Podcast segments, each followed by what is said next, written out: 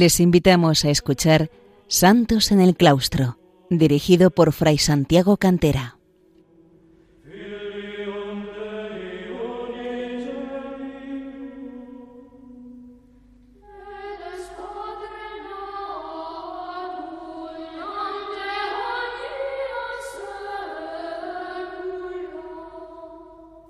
Bienvenidos, queridos amigos, a un programa más de eh, Santos en el Claustro, el programa dedicado a los santos y las santas que han brillado en la vida monástica desde el siglo IV hasta nuestros días. La semana pasada nos referíamos a San Leandro de Sevilla, muerto en el año 600 y eh, hermano mayor de una familia de grandes santos de la España visigótica,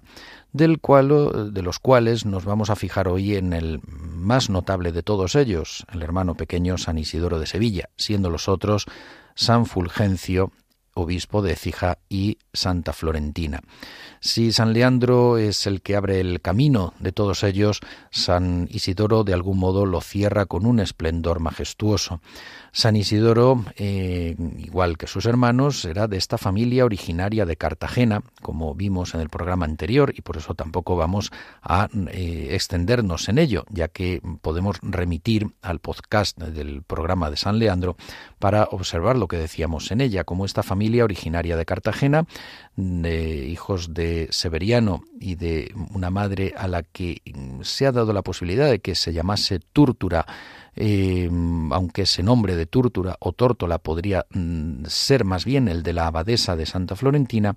huyeron de Cartagena para marchar a la Bética, concretamente a Sevilla, a raíz de la invasión bizantina. Los soldados griegos desembarcaron en Cartagena el año 552. La fecha de nacimiento de San Isidoro se sitúa por lo general en torno al año 560, siendo el más joven de estos cuatro hermanos, todos santos, Leandro, Fulgencio y Florentina, y ante la temprana muerte de los padres, el mayor, Leandro, asumió la formación de los otros, siendo, como decíamos en el programa anterior, como un segundo padre. San Isidoro recibió de su hermano mayor, Leandro, y eh, por otras fuentes también una esmerada educación humana, muy especialmente intelectual y espiritual, así como en el gobierno de almas. Es muy probable que abrazase la vida monástica. No eh, está constatado del todo, pero es muy probable, pero desde luego seguro que la conoció bien y que redactaría una regla para monjes a la cual nos vamos a referir aquí de un modo especial, la Regula Monacorum, regla de monjes, en título semejante al de otras también de la época, entre ellas la de San Benito.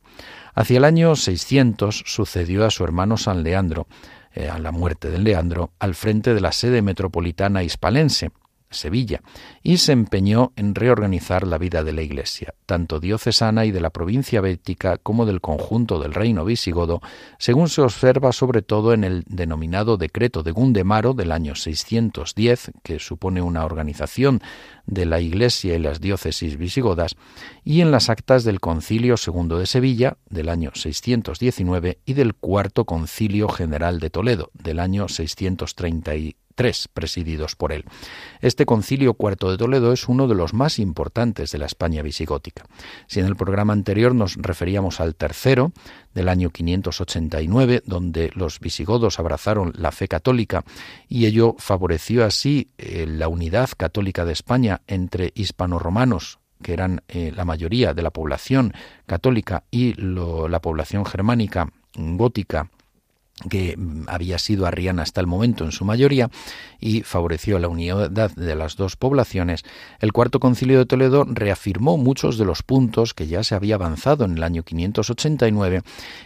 mm, tanto en la organización de la Iglesia como en la liturgia, como incluso en eh, aspectos de la vida política y del gobierno del reino de los godos. Los grandes concilios de Toledo no sólo eran reuniones eclesiásticas, sino que también tenían una eh, proyección política de gran importancia en la aprobación de leyes y el que propiamente presidía era el rey juntamente con uno de los obispos que ejercía de presidente de la Asamblea Conciliar.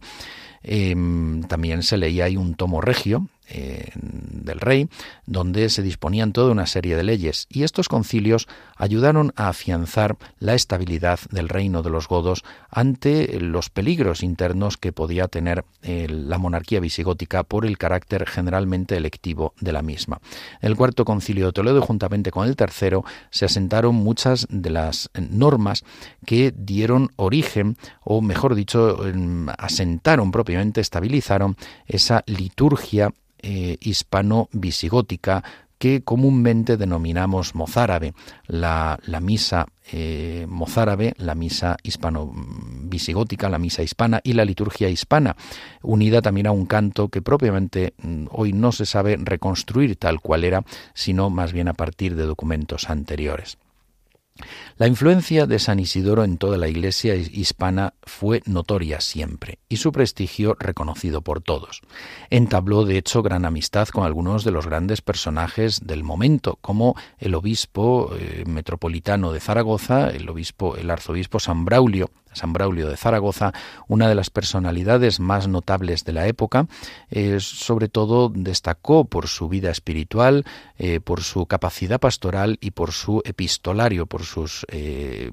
cartas, entre ellas algunas cruzadas con San Isidoro. Y también San Isidoro entabló una gran amistad con el rey intelectual, con el rey sabio Sisebuto, rey que incluso se dedicó a temas como la astronomía y la literatura. Fue buen amigo de San Isidoro, pero San Isidoro no dudó en reprocharle la conversión forzosa de los judíos. San Isidoro eh, potenciaba, quería potenciar la conversión de los judíos al catolicismo, pero no por vía de imposición eh, forzada o violenta como la que estableció eh, Sisebuto por medio de la expulsión de los judíos de España o de su conversión forzosa al catolicismo. San Isidoro murió ejemplarmente en Sevilla el año, el año 636, concretamente el 4 de abril, dejando tras de sí fama de santidad y de sabiduría,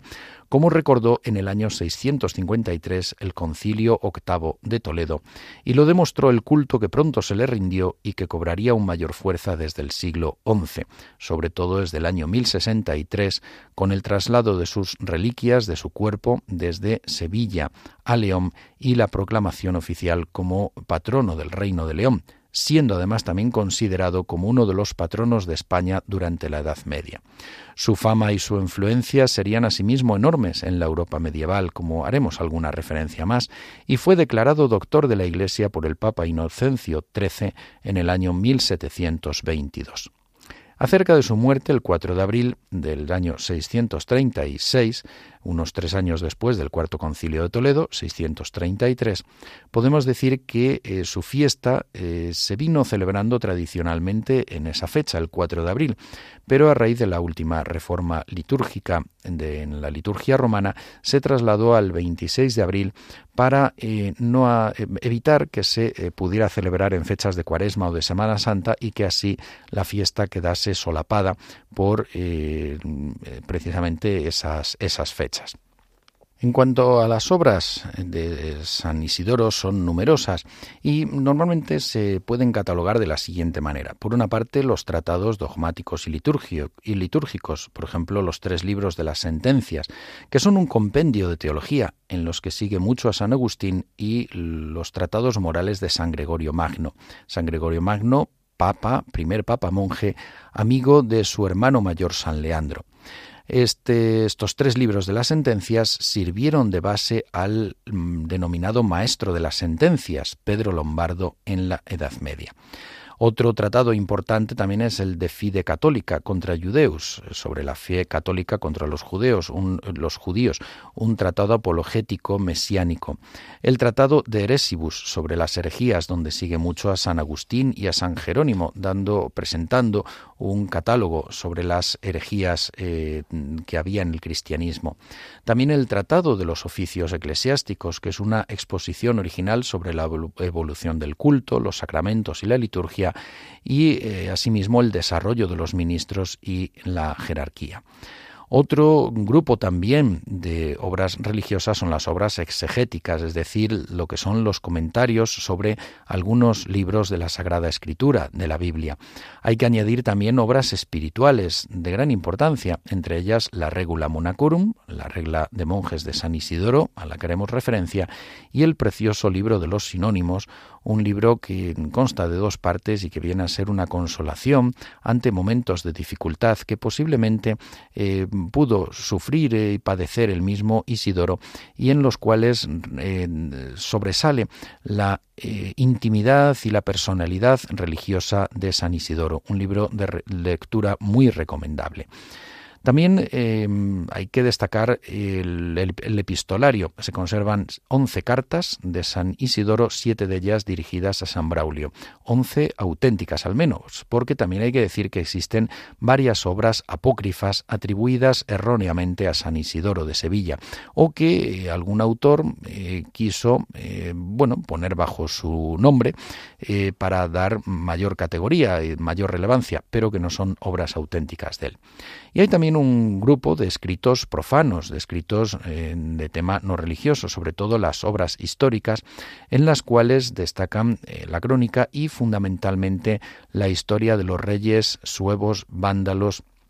y visigodos o godos, que es, eh, podemos decir, la primera historia nacional de España. Es un, un, libro de una grandísima importancia que va en la línea también de otras semejantes de San Beda el Venerable más tarde para eh, la Inglaterra, eh, la Britania anglosajona, y de San Gregorio de Tours para Francia. Es, como decimos, la primera historia eh, nacional de España en la cual resalta el periplo y el valor de este pueblo de los godos, venido de lejos, que habiendo recorrido diversas partes de Europa se ha sentado finalmente en España, un pueblo de egregia estirpe que se ha desposado con la madre España. Eh, España, que había sido ansiada por los romanos, es ahora poseída por los godos y ha sido desposada por ellos. Nos ofrece una imagen preciosa de España eh, y del pueblo de los godos comenzando por un Laus Hispanie, una alabanza de España, y terminando por otra alabanza de los godos. Haremos alguna referencia también a este texto de enorme belleza que es el Laus Hispanie. También eh, nos ofrece San Isidoro un libro de Viris Illustribus sobre los varones ilustres, eh, autores eh, principalmente cristianos que han destacado y que viene a ser una continuación de lo iniciado por San Jerónimo. Hay otros tratados sobre la naturaleza de las cosas, de Natura Rerum, que posiblemente eh, toma como base el Examerón de San Ambrosio y el de Ordine Creaturarum, escritos filosófico-teológicos sobre la naturaleza, y también algunos tratados lingüísticos, como en los dos libros de las diferencias, que es una especie de diccionario de sinónimos. Pensemos que el libro de los sinónimos que nos hemos referido antes no hace referencia a un tema gramatical o lingüístico o filológico, sino que es eh, de espiritualidad. El que realmente trata sobre los sinónimos es el libro, los dos libros de las diferencias. Y sobre todo los 20 libros de las etimologías. La obra quizá cumbre de San eh, Isidoro, eh, que es como un compendio de todo el saber de la época, como una enciclopedia que reúne todo el saber de la época. Vamos a hacer una pausa musical para escuchar música hispano-visigótico mozárabe interpretada por la Escola de Monjes y la Escolanía de mi Abadía de la Santa Cruz del Valle de los Caídos.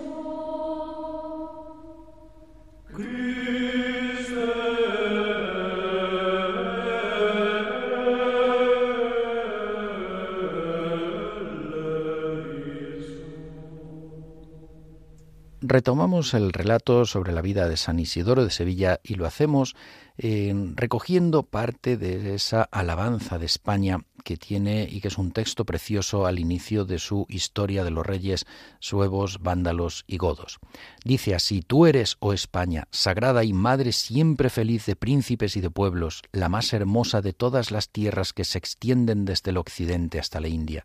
Tú por derecho eres ahora la reina de todas las provincias, de quien reciben prestadas sus luces no sólo el ocaso, sino también el oriente. Tú eres el honor y el ornamento del orbe y la más ilustre porción de la tierra, en la cual grandemente se goza y espléndidamente florece la gloriosa fecundidad de la nación goda. Con justicia te enriqueció y fue contigo más indulgente la naturaleza con la abundancia de todas las cosas creadas. Tú eres rica en frutos, en uvas preciosas, en cosechas alegre. Te vistes de mieses, te sombreas de olivos, te coronas de vides. Y más adelante, eh, terminando ya, dice, y por ti con razón hace tiempo que la áurea Roma, cabeza de las gentes, te deseó, y aunque el mismo poder romano, primero vencedor, te haya poseído, sin embargo, al fin, la floreciente nación de los godos, después de innumerables victorias en todo el orbe, con empeño te conquistó y te amó, y hasta ahora te goza segura entre ínfulas regias y copiosísimos tesoros en seguridad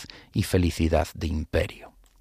Este es sin duda un texto precioso de un patriotismo enorme de San Isidoro y que refleja ya ese espíritu de fusión de lo romano y lo gótico bajo eh, la fe católica que se ha alcanzado con motivo de la tercera del tercer concilio de Toledo del año 589, presidido por su hermano San Leandro, con la unidad católica de España. Y de hecho, este patriotismo es lo que llevó también a que en el año 1063, como dijimos, se le diera el título de patrono del Reino de León. Su cuerpo, traído de Sevilla por la Vía de la Plata, comenzó a recibir culto en una iglesia y panteón que se consagraron el 21 de diciembre de ese año, la colegiata de San Isidoro de, de, León. En adelante las infantas leonesas se consagrarían de por vida a cuidar su sepulcro y enriquecer su templo y alguna de ellas sería intitular incluso como esposa de San Isidoro.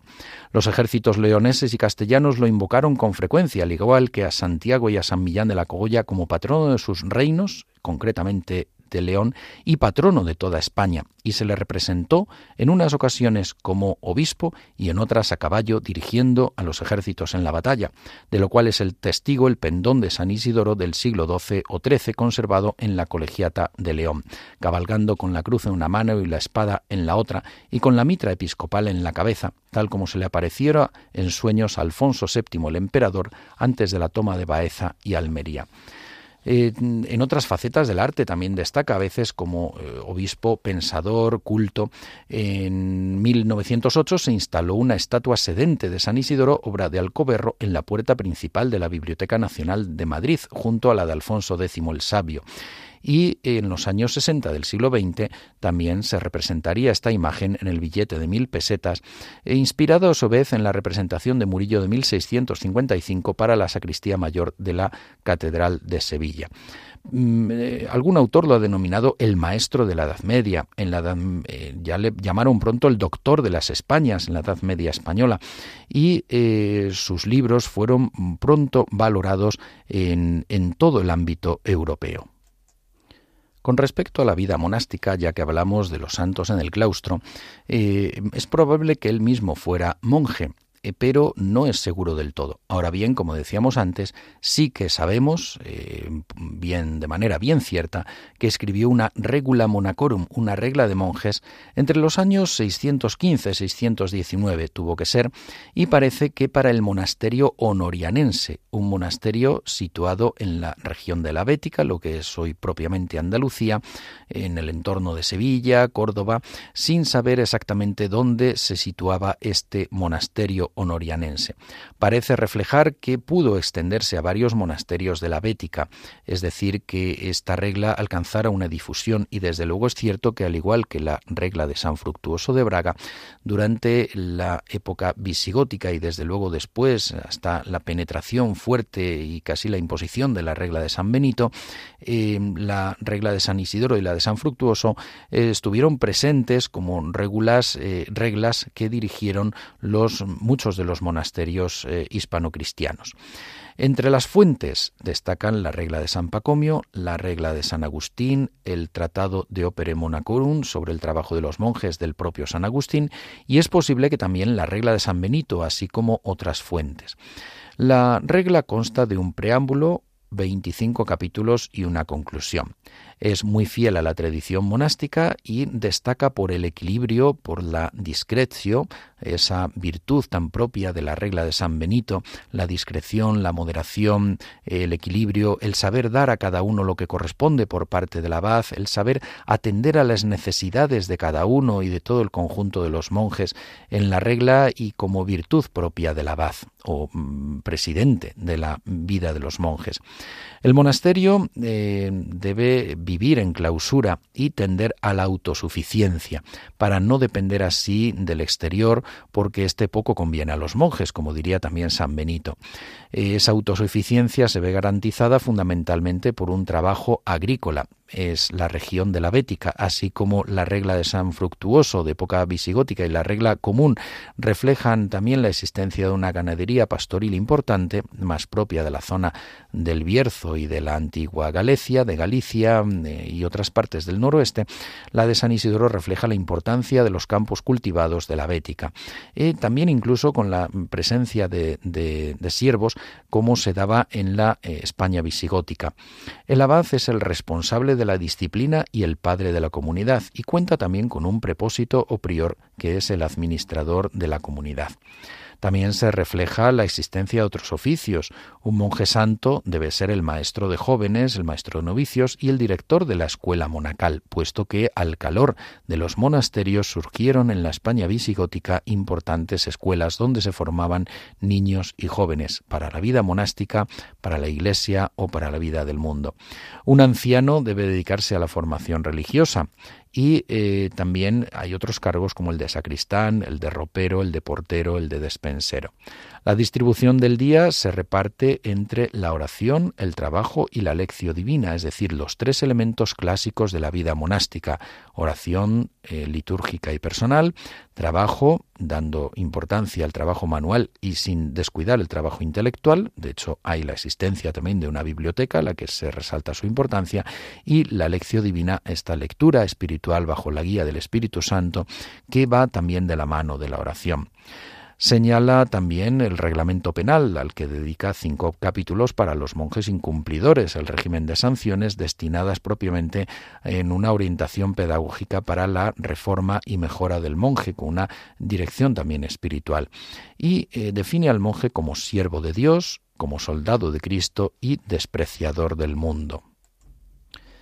Dice San Isidoro en la regla que él ha seleccionado unas cuantas normas de los santos padres en estilo popular y rústico con el fin de que podáis comprender con toda facilidad cómo debéis conservar la eh, consagración de vuestro estado. Señala también en el capítulo tercero que el monje debe ser eh, humilde y obediente, relacionando la humildad con la perfección de virtudes que busque agradar solamente y con sentimientos interiores de humildad a Dios, a fin de que, irradiando con verdadera luz de virtudes, conserve la autenticidad de su profesión. Del trabajo de los monjes en el capítulo quinto dice que el monje ha de ocuparse constantemente en trabajos manuales, en oficios artesanales, para ganarse con trabajo el sustento. Frente a la ociosidad que trae la liviandad y los malos pensamientos, el trabajo evita los vicios, una idea que también aparece en San Benito. Como trabajos útiles al monasterio, eh, pues destaca algunos eh, que eh, sean al estilo de los que los patriarcas, los filósofos, los apóstoles desarrollaron para bien de todos y deben hacerlo trabajando esforzadamente sirviendo a Dios. Eh, critica a los que no quieren trabajar y se exime, por supuesto, a los eh, monjes que tienen debilidad corporal, es decir, fundamentalmente a los enfermos. Ha de trabajarse con el cuerpo y con la intención fija en Dios y el producto del trabajo lo presentan los monjes al prepósito, al prior y este al abad. Debe ser fundamentalmente el cultivo de las hortalizas y la preparación de los alimentos, pero también además otros de tipo artesanal. Y como decíamos, también puede haber eh, algunos siervos trabajando y debe hacerse el trabajo sin murmurar Con respecto al oficio divino, señala, al igual que otros padres monásticos, que se debe meditar en el interior lo que se canta con los labios, evitando las risas, las charlas y haciendo así interior la eh, oración del oficio divino, la oración comunitaria. También establece las conferencias, eh, algunas veces a la semana, en las que el abad instruirá espiritualmente a los monjes. Durante la comida debe hacerse eh, lectura, lectura en el refectorio, como es propio de la vida monástica, para eh, alimentar no solo el cuerpo, sino también que haya una, un alimento espiritual, que se alimente también el alma. Se debe mm, eh, procurar una comida más bien austera, un poco mejor para las fiestas, pero dentro de la austeridad propia de la vida monástica. Establece también algunas normas sobre los ayunos, las fiestas, el hábito de los monjes, eh, la cama de los monjes eh,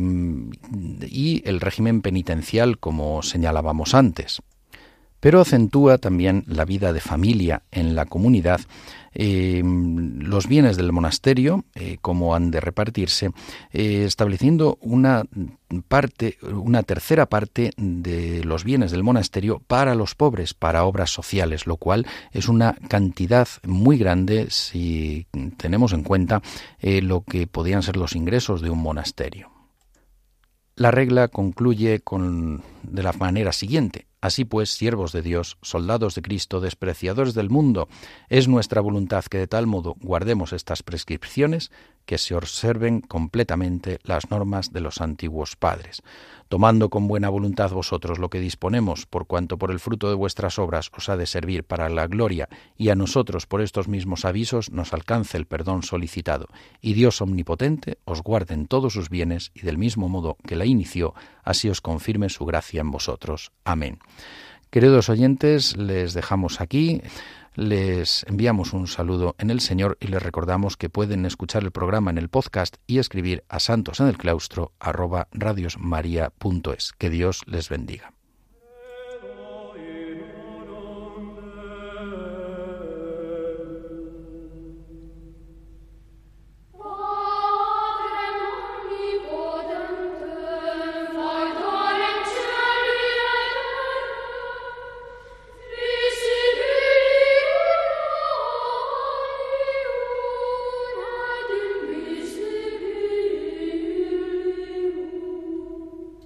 Han escuchado en Radio María Santos en el Claustro, un programa dirigido por Fray Santiago Cantera.